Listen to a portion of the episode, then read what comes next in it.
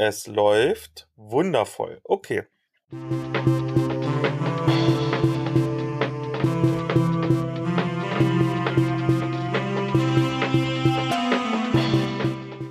Hallo und herzlich willkommen zu dieser neuen Bonusfolge des nerdigen und niveauvollen Trash Talks mit Philipp und Gästen. Mein Name ist Philipp, ich bin der Blogger von uns gegen Stefan und an meiner Seite habe ich zum wiederholten Mal das Donnerhaus Kreativduo. Hallo ihr beiden. Hallo Philipp. Hallo, hallo. Und Zuhörer und Zuhörerinnen. Für all jene, welche die beiden wunderbaren Spin-off-Folgen Nummer 17 über historische Korrektheit und Nummer 19 über Landkarten im Rollenspiel mit euch noch nicht gehört haben. Stellt euch beide und auch das Donnerhaus-Projekt doch mal bitte ganz kurz vor. Ja, also ich bin der Thorsten. Ich bin 50 Prozent vom Donnerhaus Studio Berlin und ich bin Grafiker, Designer, 3D-Modeller. Ich mache bei uns die Karten. Ich mache Illustrationen, Designs und äh, erfinde Geschichten. Und der Tobias neben mir sagt, was er macht. ja, also ich bin der Tobias. Ich bin bei Donnerhaus vorrangig zuständig fürs Schreiben der Texte, ähm, das Layout so ein bisschen die Außenkommunikation, auch, auch Vertrieb, diese ganzen wundervollen Hintergrunddinge, die äh, jedem Spaß machen. Ähm, also halt auch, naja, Buchhaltung und sowas zu organisieren. Aber Donnerhaus selbst, äh, also wir beide, das ist tatsächlich das gesamte Donnerhaus-Team, ähm, wir sind ein Independent Design Studio für Pen and Paper Rollenspiel aus Berlin und wir machen ausschließlich Eigenentwicklung, also nichts mit Übersetzungen oder sowas.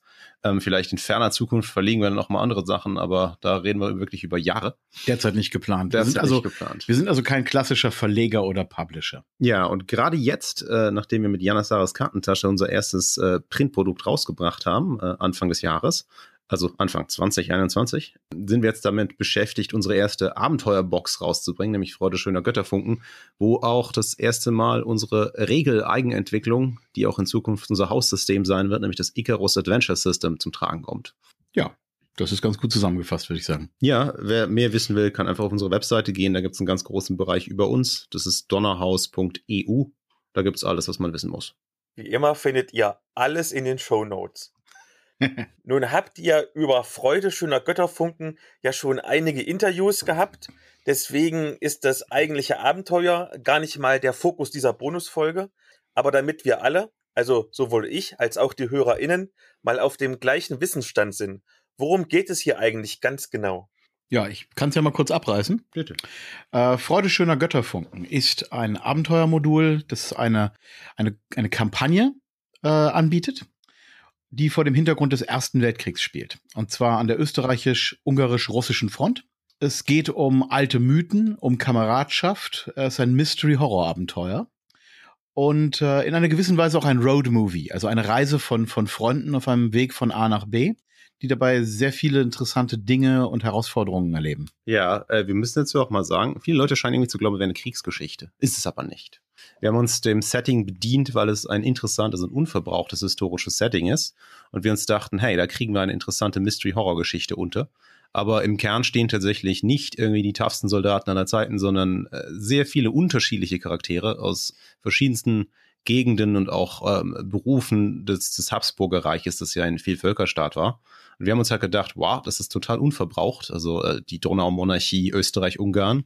Und da haben wir dann tief reingegriffen und auch über ein Jahr lang dran gearbeitet jetzt, äh, inklusive äh, Beratung durch Frau Professor Tamara Scheer, einer Koryphäe in diesem Bereich. Und dabei sind halt auch viele interessante Charaktere rausgekommen, die gar nichts mit der Armee zu tun haben, zum Beispiel die, die Propagandafotografin und andere äh, Charaktere, die damit nichts zu tun haben. Nun kenne ich euch ja mittlerweile ein wenig und weiß daher, dass ihr immer sehr viel Herzblut und Arbeitszeit in eure Projekte reinsteckt. Vielleicht mögt ihr den HörerInnen deshalb mal so einen kleinen Abriss geben, wie viel Zeit ihr jeweils in die einzelnen Arbeitsschritte gesteckt habt. Also beginnt ganz vorne beim groben Konzept über zum Beispiel die historische Recherche, du hast ja gerade gesagt, ihr habt euch eine Expertin dazu geholt, bis hin jetzt zu den ganzen Probeninterviews, wie unter anderem wir jetzt gerade auch eins führen. Oh, ah ja, okay. Ähm, wir arbeiten tatsächlich jetzt seit fast vier Monaten in sechs Tage Wochen. also ich kann schon mal sagen, mehr Zeit als mir lieb ist aktuell, aber ey, das Projekt muss gut werden. Aktuell startet auch gerade der Beta-Test, der zusätzlich zum laufenden Stream natürlich äh, ordentlich Stress bereitet. Die Produktionsplanung auch und so weiter und so fort. Also wie viel Zeit ich in was gesteckt habe. Oh, ich habe das gar nicht so detailliert getrackt. Ich weiß nur, dass ich hier einen, einen Berg aus Büchern stehen habe die alle gelesen wurden für den historischen Teil. Dann haben wir natürlich den Metaplot geplant, weil äh, Freude schöner Götterfunken ist ja die erste Box von vier, die alle alleine eine Kampagne sind, aber nochmal durch eine zusammenhängende Geschichte miteinander verbunden sind über einen Zeitraum von tausend Jahren. Das musste natürlich auch im Voraus geplant werden, damit es am Ende auch alles wirklich gut zusammenklappt. Ja, also das Box-Konzept, wie wir es jetzt verwenden, das ist im Prinzip schon seit zwei Jahren so ein bisschen in, in Planung. Wir hatten eigentlich ein ganz anderes Spiel geplant und dann kamen halt unsere Freunde von Dr. Freud und sagten, hey, wollt ihr mit uns einen Stream machen? Und wir sagten, mm, ja. Dann kam Corona und aus einem Heftchen wurde eine Box. Ja, also die Produktionsplanung. Also man muss, möchtest du mal? Ja, man muss da ja mal unterscheiden. Ich meine, wir haben jetzt, wir haben es ja bei Freude schöner Götterfunken mit einem, mit einem dualen Produkt zu tun. Also mit einem Regelsystem und mit einem äh, narrativen Produkt, nämlich dem Abenteuer. Und das eine hat ja mit dem anderen erstmal nichts zu tun. Das Icarus Adventure System, das ist so ein, äh, so ein Konzept, das läuft bei uns jetzt seit äh, etwas über fünf Jahren auf dem Backburner und greift natürlich zurück auf diese 10, 20 Jahre an Rollenspielerfahrung, die man dann noch hat. Ähm, aber es wäre vermessen zu sagen, wir arbeiten da schon länger dran als fünf Jahre. So richtig konzentriert und dediziert sind das jetzt so fünf Jahre und es verdichtete sich jetzt so die letzten sechs. Die Story selber, die entwickelt sich sofort laufend. Die letzten sechs, was? Sechs Monate? Oder was? Monate, ja. Ja, ja, das ist gerade fünf Wochen. Jahre, sechs, sechs Was habe ich? Ja, ja. Ja, okay, habe ich durcheinander gebracht.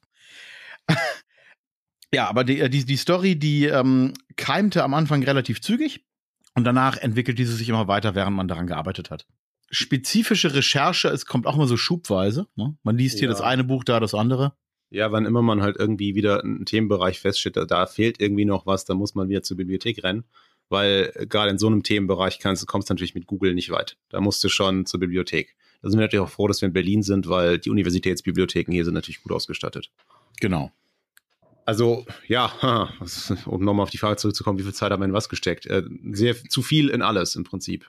Also, äh, bei Donnerhaus ist das ja so, wir sind ja bekannt dafür, dass wir erstens immer so ein bisschen komplexere Settings wählen, die noch nicht so berührt wurden. Das heißt, es ist auch eine Menge Vermittlungsarbeit, die man wieder einplanen muss. Ich quäle mich zum Beispiel aktuell ganz massiv mit der Struktur der Bücher, weil die müssen jetzt halt so weit fertig werden, dass die Beta-Tester die auch spielen können. Also zumindest die Teile, die getestet werden. Weil wir können nicht das gesamte Abenteuer testen lassen, dafür, ist die, dafür reicht die Zeit nicht. Weil das sind schließlich 10 bis 15 Spielsitzungen, die da reinfließen, wenn man das wirklich auskostet. Aber ich würde mal sagen, hm, was haben wir uns da reingesteckt? Also das, das visuelle Design waren vielleicht vier Monate, mehr oder minder am Stück. Also wir, wir arbeiten zum Beispiel mit Spielkarten, Landkarten, die Bücher mussten, mussten gestaltet werden, die Box muss gestaltet werden. Das visuelle Design hat gut vier Monate gedauert. Ja, also alles in, alles in allem kann man sagen, das ist gar nicht so leicht zusammenzufassen. schwierig. Ähm, wenn, da wir kein, da wir keine äh, Bosse im Nacken haben, die unsere Zeit die ganze Zeit managen und mit der Stoppuhr gucken, wie lange wir auf Toilette gehen, ja. ist das nicht so präzise erfasst. Am Ende zählt das Ergebnis bei uns tatsächlich. Nun sehen die ersten Bilder der fertigen Box, die ich bisher sehen konnte, schon richtig gut aus. Also ich präzisiere mal, damit ihr jetzt wisst, worauf ich hinaus will. Das sieht alles schon sehr viel professioneller aus als viele Rollenspielprodukte von anderen Verlagen, die schon lange im Markt sind und mehr MitarbeiterInnen haben.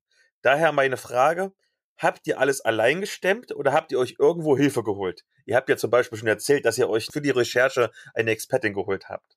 Ja, geholt ist natürlich jetzt ein bisschen, äh, das wäre ein bisschen weit gegriffen. Ja. Wir haben uns, also wir haben die uns nicht geholt, aber wir sind in Kontakt. So.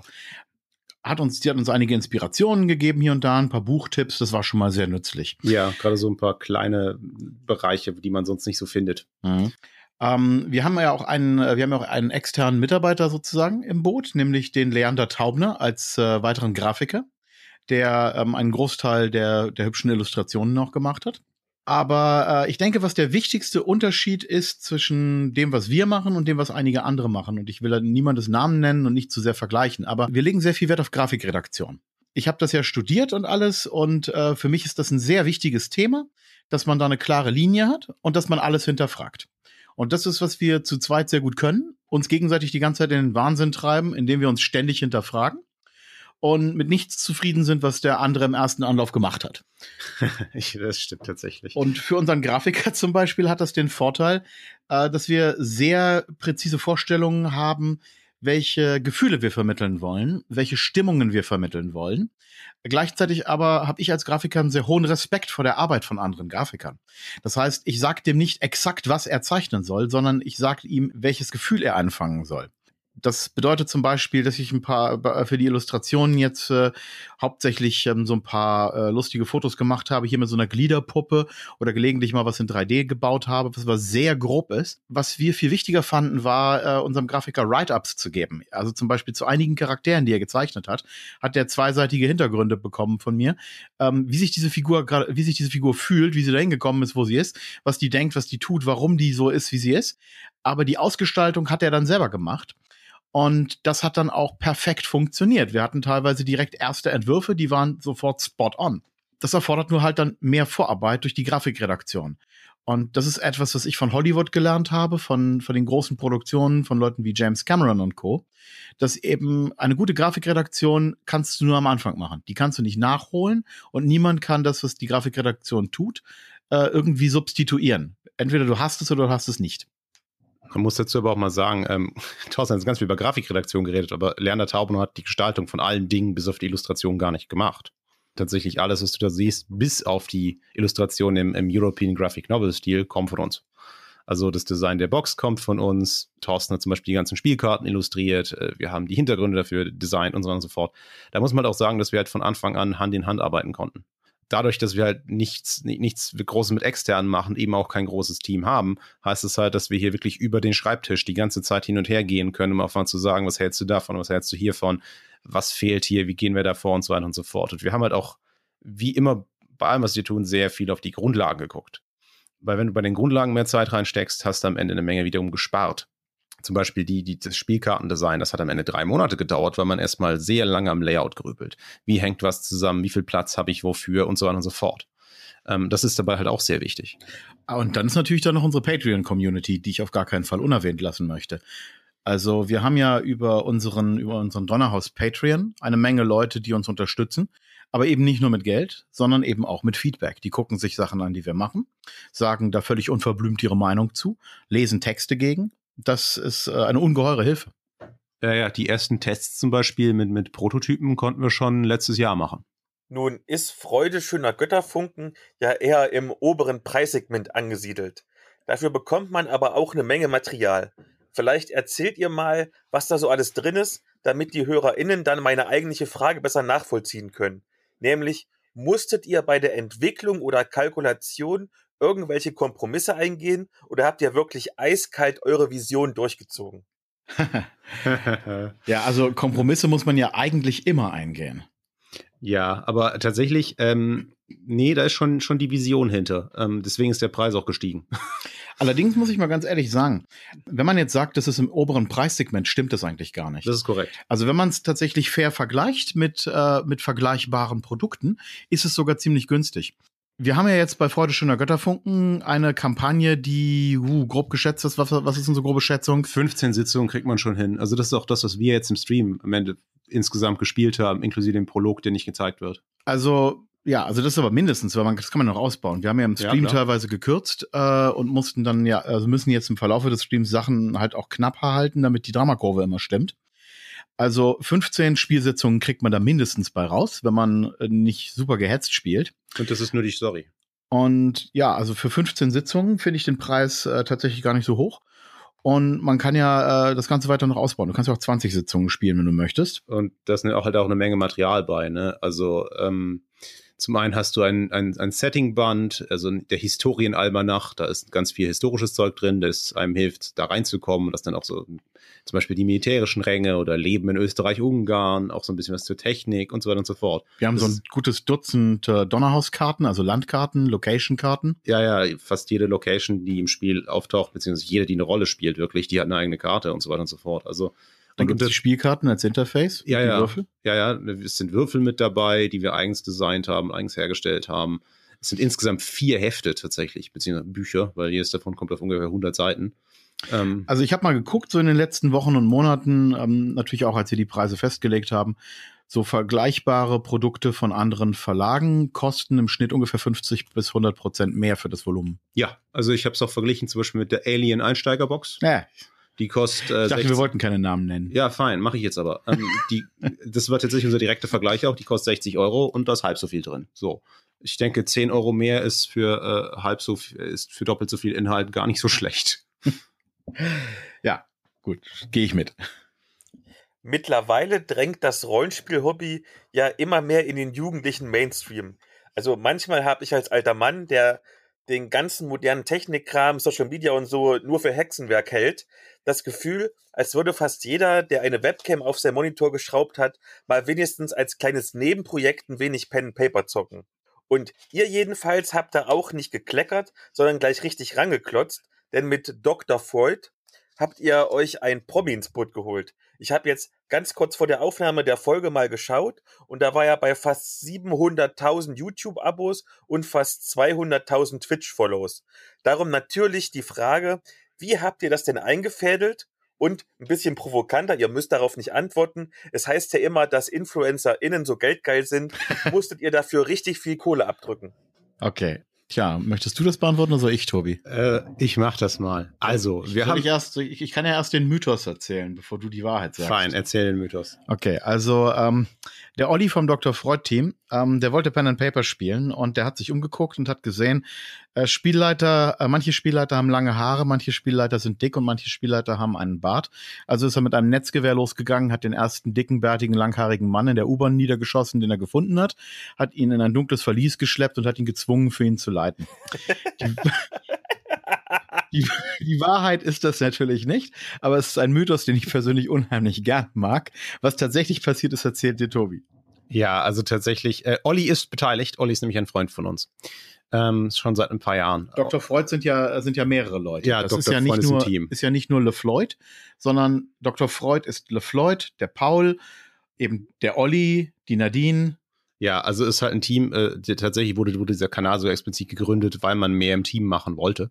Und die Sache ist die, wir kennen halt Olli und der kam letztes Jahr, kurz bevor die Pandemie anfing, zu uns und sagte, hey, ähm, wir hier bei Dr. Freud, wir würden eigentlich gerne Rollenspiel spielen. Ähm, wir haben aber keine Zeit dafür, ähm, weil wir zu viel arbeiten und äh, dann müssen wir das halt vor der Kamera machen. Und Paul wollte jetzt irgendwie losrennen, irgendwas kaufen und irgendwie so was machen.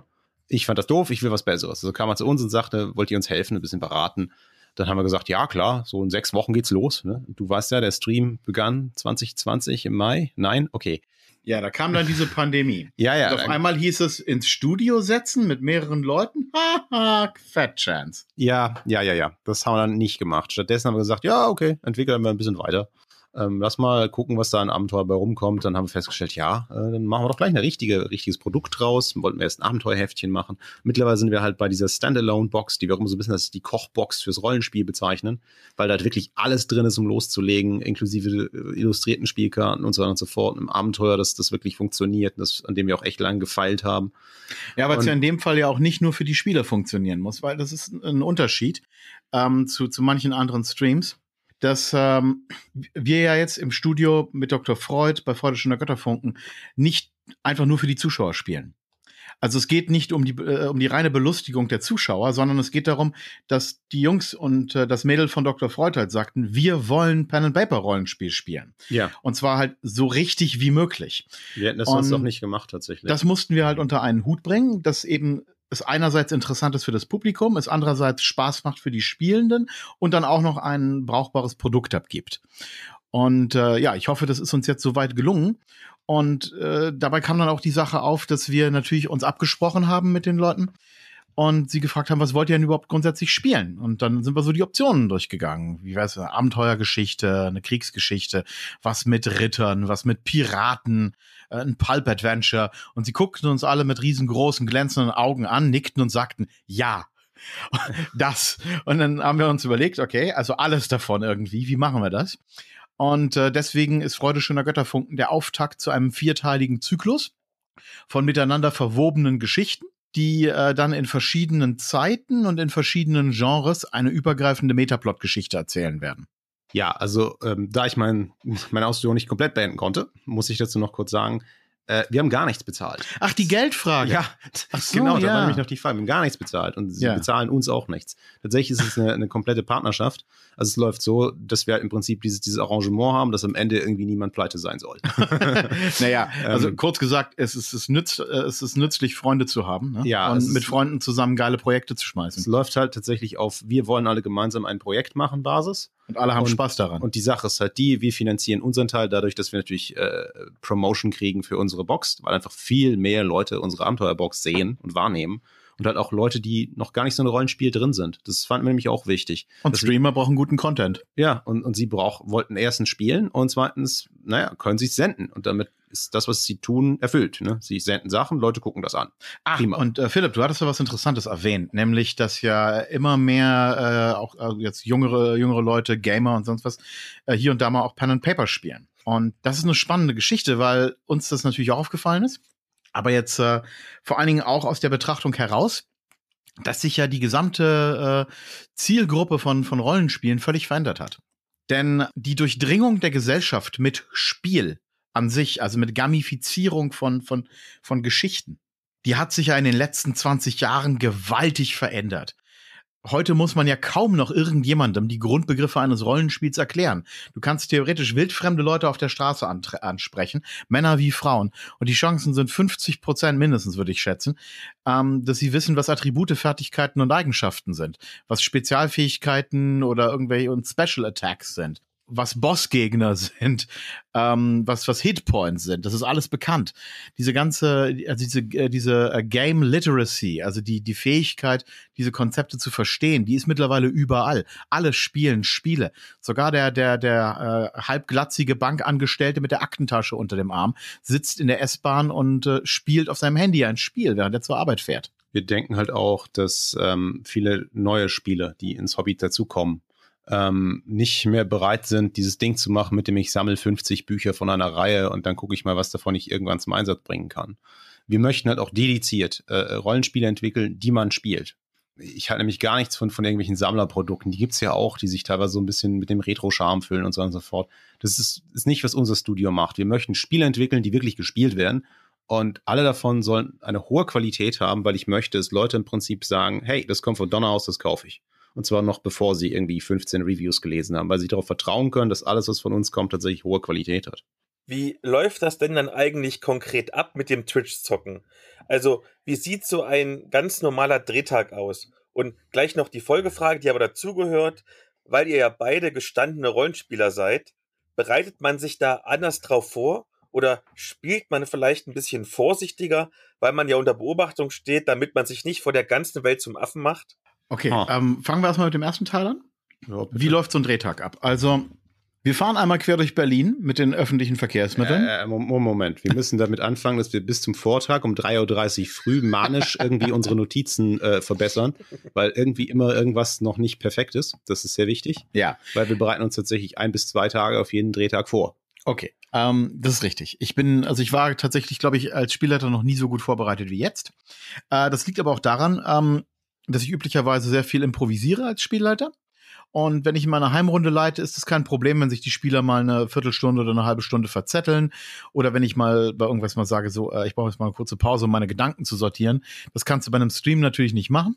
Der Flow darf auf gar keinen Fall abbrechen. Das muss die ganze Zeit am Rollen bleiben. Und deswegen bin ich da natürlich viel besser vorbereitet. Und wir gehen alles vorher gemeinsam durch. Was die, was so die Kernpunkte angeht, ich habe dann also meinen, meinen groben Ablauf, was, was wird voraussichtlich passieren? Welche äh, wichtigen Wegpunkte gibt es, wo die Spieler verschiedenste Dinge tun könnten und auf welche Eventualitäten kann ich mich vorbereiten? Am Ende machen sie dann natürlich irgendwas anderes, als ich gedacht habe, aber damit muss ich dann klarkommen. Ich bin aber tatsächlich so optimal, wie ich kann, vorbereitet. Ansonsten, naja, wir fahren dann also am Tag, wo es wo gedreht wird, einmal quer durch die Stadt, steigen hoch in den, glaube ich, fünften Stock oder sowas und ähm, sammeln dann erstmal wieder unsere Kräfte. Dann wird geplaudert, die Technik wird geprüft, wir machen Soundcheck, die Mikrofone werden eingepegelt. Das hat sich mittlerweile auch eingebürgert, dass Flo vorher noch Essen für die Pause bereitet. Genau, äh, hier, Le- also Flo, einigen besser bekannt als Le Floyd, äh, hat ja auch eine Kochshow, kocht sehr gerne, macht äh, bei Copy and Taste äh, interessante und kreative Gerichte, deswegen haben sie da auch eine, ein Kochstudio. Da äh, werden wir übrigens, ähm, also ich weiß nicht, wann das jetzt äh, ausgestrahlt wird von dir. Entweder sind wir in äh, ba- baldigster Bälde dort oder sind gerade dort gewesen, wenn man das hier hört. Wir machen nämlich eine Sonderkochfolge zu Freude schöner Götterfunken, wo wir das in der Geschichte vorkommende Heldengulasch und einige andere Sachen, wie zum Beispiel die unsäglichen Hartkekse zubereiten werden. Ähm, ja, also dann wird was gegessen, es wird was getrunken, alle gehen noch mal Pipi machen und äh, dann geht's los. Pipi machen. Ja, also tatsächlich eine halbe Stunde vorher geht es üblicherweise dann so ein bisschen in, in den Modus über, wo alle anfangen, äh, äh, ihre Kostüme rauszuholen und so weiter und so fort, weil wir spielen ja so leicht kostümiert. Eigentlich wollten wir voll kostümiert spielen, aber dann kam der Sommer. Äh, stellte sich raus, die Uniform äh, Österreich-Ungarns im Ersten Weltkrieg sind unglaublich warm. Vor allen Dingen die Winteruniform. Ja, ja. Wir hatten ja eigentlich geplant, äh, im Winter zu starten, weil wir gehofft hatten, dass die äh, dritte Welle nicht äh, existiert, die dann dummerweise kam. Und deswegen haben wir halt Wintermützen und Winterjacken. Die sind tierisch warm und unheimlich kratzig. Das heißt, wenn du nichts drunter trägst, bringen die dich um. Wenn du was drunter trägst, heizen sie dich tot. Und äh, deswegen spielen wir da aktuell mit etwas reduzierter Kostümierung. Aber das ist auch ganz cool. Und ja, die letzten 15, 20 Minuten ist dann das, das Dr. Freud-Team vorne im Studio, die Ja. Zuschauer begrüßt. Ich im Spielraum sitze, meine Notizen nochmal durchgehe und äh, der Dinge harre, die da kommen. Ja, und irgendwann macht es plötzlich Klick und die Kamera schaltet um und Thorsten ist angestrahlt. ähm, hat uns am Anfang noch mehr überrascht als mittlerweile. Ja, und dann wird halt gespielt. Ne? Äh, Im Allgemeinen spielen wir ungefähr zwei, also aktuell gucken wir tatsächlich am Anfang noch kurz Fanart an. Wir kriegen nämlich unheimlich viel Fanart. Und zwar teilweise unheimlich cooles Zeug. Naja, zweieinhalb Stunden spielen, dann kommt eine kurze Pause von so 20 Minuten, wo Leute auch ein bisschen plaudern können mit, mit denen, die irgendwie keine Pause machen. Auch die Zuschauer müssen nämlich mal auf Toilette Ja, das essen. dann wird mal kurz gesnackt und dann, dann wird meistens noch mal ein bisschen mehr Fanart angeguckt, weil wir zu viel davon haben. Und dann äh, kommt der zweite Teil. Also so Ja. komplex ist es gar nicht. An sich ist es eine ganz normale Rollenspielrunde, nur dass halt eine Kamera läuft Und alles besser vorbereitet ist. und alles besser vorbereitet ist, ja. Am Anfang gibt es zum Beispiel jedes Mal eine komplette Rekapitulation der, der Grundgeschichte und der letzten anderthalb Sitzungen, nicht? Ja, die ich dann vorlese, damit Genau. alle Zuschauer wirklich wissen, was ist gerade los und äh, wo sind sie. Zuletzt natürlich noch eine etwas größere Frage. Bringt das überhaupt irgendwas? Und diese Frage stelle ich euch auf zwei Ebenen. Und zwar erstens, bringt diese Dr. Freud-Kooperation euch was? Also beispielsweise werdet ihr gerade mit Vorbestellungen überflutet. Und dann ein bisschen Meta. Bringt dieses zuschauerstarke Streaming, und ihr habt ja wirklich viele ZuschauerInnen, einen Vorteil für die Rollenspielszene? Also glaubt ihr, dass Freude schöner Götterfunken jetzt dafür sorgen wird, dass nächstes Jahr die Rollenspiel-Conventions mit Videospiel-Kitties überfüllt sein werden? Oh, ey, Videospiel-Kiddies ist ja gemein. Die meisten von denen sind gar keine Videospiel-Kiddies. Das ist tatsächlich wichtig. Die Community ist relativ äh, na, erwachsen, würde ich tatsächlich schon sagen. Und sehr vielseitig. Und sehr vielseitig. Äh, es hat auch sehr viele Frauen. Ähm, das muss man dazu sagen. Dr. Freud ist einer der Kanäle in Deutschland, die äh, von der gesamten Zuschauerzusammensetzung mit am meisten Frauen haben. ja, ähm, aber äh, wir erreichen natürlich eine Menge Leute, die wir anderweitig nicht erreichen würden. Aber ähm, wie ich, wie ich gerne mal sage, hier bei der, ähm, Leute fragen mich ja auch, warum machen wir eine Box, wo alles drin ist? Und ich sage mal ganz ehrlich, ähm, das ist, wie ich mit Rollenspielen angefangen habe. Die ganzen ersten Rollenspiele, die ich hier gespielt habe, die kamen alle als Box. Äh, DSA kam als Box, D&D kam als Box, Twilight 2000 kam als Box, das war immer eine Box. Da waren Heft, mehrere Hefte drin, da waren mitunter Würfel drin und das hat mir sehr gut gefallen, weil es hieß, man konnte das kaufen und man konnte es direkt so spielen. Bei uns ist jetzt noch mehr drin, aber das tut dabei jetzt nichts zur Sache. Es ist halt ein Komplettpaket. Jeder Neuling kann sich einfach diese Box kaufen und kann damit spielen. Ohne Wenn und Aber. Es heißt nicht irgendwie, ja, da brauchst du brauchst folgende drei Grundbücher, dann das Magiebuch, dann das Kräuterbuch 1 und 15, äh, das Buch über die sieben Tiere. Und das zweite Buch über, weiß ich nicht, das Götter, Götter und ne? Magie und das Monsterbuch und das Spielleiterbuch. Das ist alles in dem Fall nicht äh, relevant. Du kaufst die Box und du kannst das machen. Wenn du, wenn du noch nie gespielt hast, kannst du dir angucken, wie wir im Stream spielen, kannst dich davon inspirieren und anleiten lassen und kannst daraus direkt lernen. Und dann kann man das nachmachen. Und ja, das erreicht halt Leute, die es sonst nicht erreichen würde. Und da ich ja schon den Rückblick gemacht habe zu meiner Anfangssozialisierung im Rollenspiel, also in den, äh, in, ja, in den frühen 90ern, damals gab es ja viel mehr Rollenspiele. Da gibt es diese eine Sache, die äh, erwähne ich da immer ganz gerne. Es gibt nämlich ein Produkt von Schmidt Spiele aus der DSA-Reihe, das eingestellt wurde wegen mangelnden Erfolges.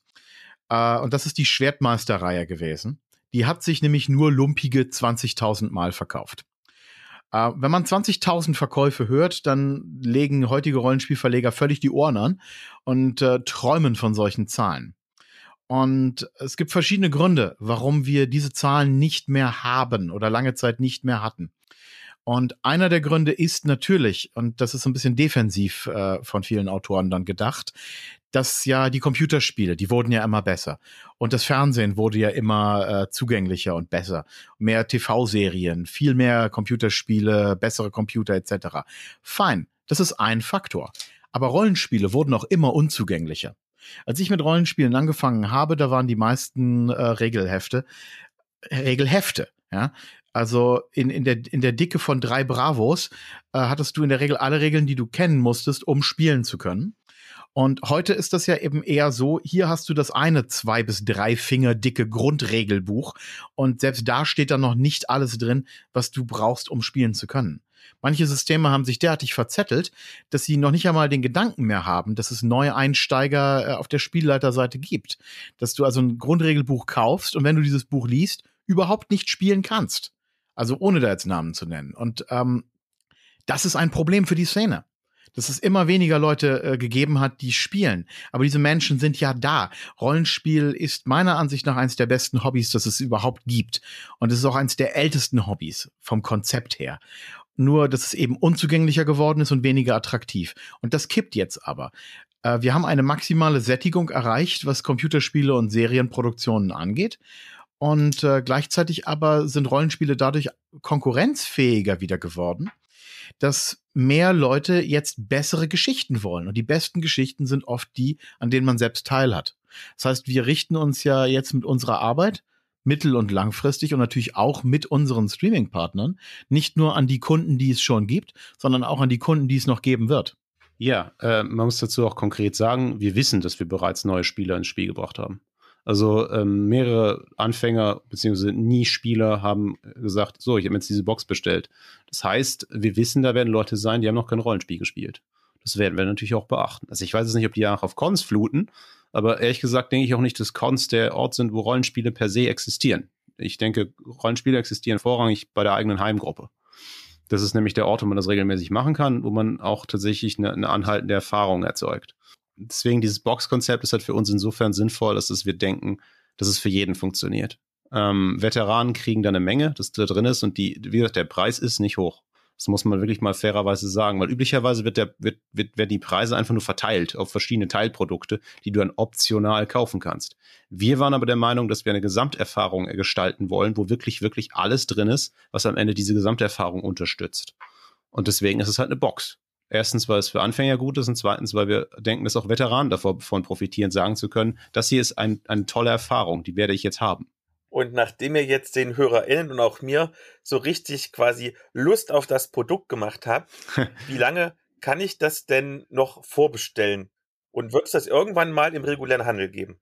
Ja, selbstredend wird es das im regulären Handel geben. Ähm, aber wie bei allen Indie-Produktionen und auch bei unseren Indie-Produktionen ist halt das Problem, die Finanzierung im Voraus ist schwierig. Das heißt, äh, die Vorbestellungen sind halt de facto auch so ein bisschen Art Crowdfunding, damit wir auch wissen, mit, womit können wir rechnen, was können wir wirklich finanzieren in der Produktion und so weiter und so fort wir sind da jetzt auch schon relativ nah dran, dass ich sagen kann, ja, so, die Produktion ist soweit finanziert. Jetzt ist noch die Frage, ob unsere ein Jahre Entwicklungsarbeit halt auch irgendwie bezahlt wird. das ist halt immer die Frage, ne? Ähm, der Punkt ist, als jemand, der tatsächlich eigenständig, vollständig neue Spielerfahrungen und Rollenspiele entwickelt, sind wir relativ einzigartig in Deutschland. Es gibt jetzt nicht so viele Verlage hier, gerade kleine Verlage, die gesagt haben, wir entwickeln die ganze Zeit neue Sachen. Und zwar nur unsere eigenen Sachen. Also wir streamen jetzt noch äh, bis in den, bis in den späten September hinein. Und ähm, bis dahin ist auf jeden Fall die Box noch vorbestellbar. Und die äh, Vorbestellung endet dann zeitnah danach, äh, beziehungsweise läuft potenziell noch so lange weiter, bis wir den Produktionsauftrag in allen entsprechenden Elementen geben. Das, ja. äh, danach wird es sie dann regulär bei uns zu kaufen geben und bei äh, Händlern, die sich dafür interessieren. Wir haben auch schon einige Händleranfragen bekommen die sich äh, selbstständig bei uns gemeldet haben, gesagt haben, hey, das ist cool, das will ich auch haben. Äh, was sind die Konditionen? Da sind wir bereits im Gespräch mit Leuten. Ja, aktuell. Das wird man also noch beziehen können. Der Preis wird dann wahrscheinlich ein bisschen höher sein, ja. aber nicht dramatisch. Ja, also wir wollen immer einen akzeptablen, fairen Preis bieten. Wie immer ist halt auch, wir produzieren im Umweltdruckverfahren in Deutschland, auch diesmal, nicht nur bei Janas Saus Gartentasche, das wird auch in Zukunft so bleiben. Alles bis auf die Würfel ist hier in Berlin hergestellt ähm, und halt eben auch umweltfreundlich, FSC-Papier und so weiter und so fort. Ähm, und die Würfel kommen aus Polen. Das ist richtig. Also wir haben zum Beispiel bei den Würfeln auch geguckt, äh, was, was gibt's für Anbieter. da wir immer nach Möglichkeit lokal und regional produzieren wollen. Äh, China kommt für uns überhaupt nicht in Frage, sowohl aus politischen Gründen als auch aus Umweltschutzgründen. Ich kooperiere nicht mit Diktaturen, die ihre eigene Bevölkerung in Konzentrationslager sperren kein Geld der Welt. Das heißt, äh, der größte Produktionsmarkt gerade für Merchandise, Gerümpel, Plüschfiguren und Würfel fällt damit völlig flach. Da haben wir dann geguckt und haben festgestellt, der einzige Anbieter, äh, der das konkurrenzfähig kann in Europa äh, jetzt direkt, der sitzt in Polen. Und das ist ja EU, das ist ja super, da können wir gut mit arbeiten.